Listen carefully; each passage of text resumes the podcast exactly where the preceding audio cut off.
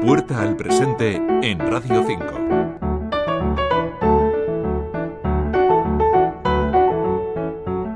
Todos hemos escuchado anuncios como este. Ay, me encantaría quedarme contigo ahora. ¿Mm? Pues quédate. No puedo. ¿Por qué? Tengo que irme. ¿A dónde? A lavar los platos. Sin embargo, ¿desde cuándo podemos hablar de publicidad? ¿Y de publicidad machista? Hay por una parte una serie de hallazgos ¿no? de, todas las estudiosas y también las activistas que llevan, como decía yo antes, pues muchísimos años. Los primeros libros que hablaron de las variables a tener en cuenta para considerar el sexismo publicitario, pues son de los años 70, ¿no? María Isabel Menéndez, catedrática de Comunicación Audiovisual y Publicidad de la Universidad de Burgos. De los años 20 del siglo XX, claro, cuando se animó a las mujeres a fumar, eh, era fumar estaba mal visto para las mujeres, era algo totalmente incorrecto desde el punto de vista social, y se las animó a fumar con campañas publicitarias en las que se les hablaba de igualdad. Les decía, si queréis ser autónomas, independientes como los hombres, tenéis que fumar. O sea que sí que en cada periodo histórico podemos encontrar hitos ¿no? que utilizan a las mujeres como destinatarias, incluso lemas feministas hace un siglo. Es aquí donde abrimos esta puerta al presente.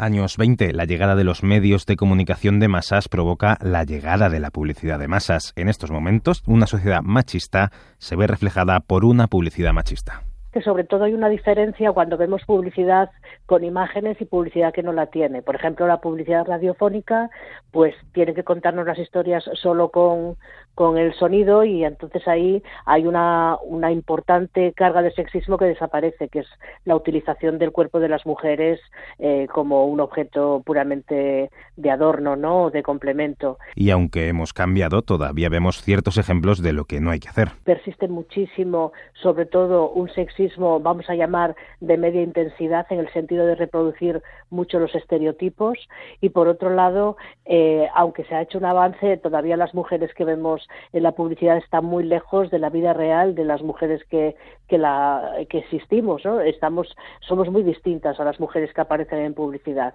De hecho, en la publicidad se tiende a crear campañas vinculadas a eventos con cierta reivindicación política.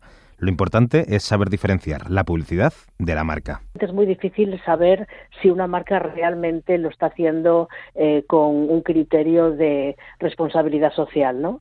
Pero también es verdad que hay varias cosas que tenemos que tener en cuenta. Por un lado, eh, la publicidad feminista no deja de ser una respuesta a una reclamación histórica tanto de las consumidoras como de las académicas, de las activistas, frente a la persistencia del sexismo publicitario. Y a día de hoy se pueden encontrar pasos hacia atrás también en la publicidad, sobre todo en Internet, porque en ocasiones puede escapar a la legislación española. La publicidad digital, que a veces tiene menos controles, porque además eh, está la cuestión de que pues una publicidad que no está hecha en nuestro país y que por tanto la legislación no le afecta al emisor de aquella publicidad, a veces aparecen cosas bastante digamos, problemáticas que no vemos, por ejemplo, pues en un periódico y que desde luego no, no podemos ni siquiera imaginar en la radio. Y crea un caldo de cultivo para el debate. Algunas son directamente sexistas, otras no lo son, pero tienen alto riesgo de caer en él. Así que mm, leyendo ¿no? a las expertas los códigos deontológicos que han hecho la, propia profesión en combinación muchas veces con las instituciones, eh, tenemos ahí mucha, digamos, eh, mucho, muchas herramientas para poder hacer una buena publicidad.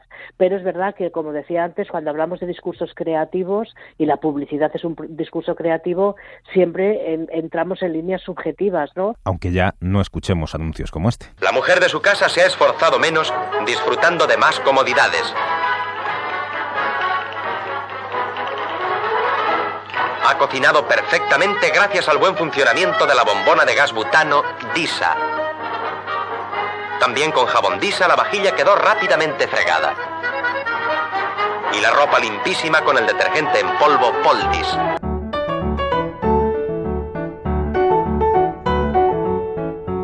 Para ello es necesaria la historia. Daniel Andrés, Radio 5 Todo Noticias.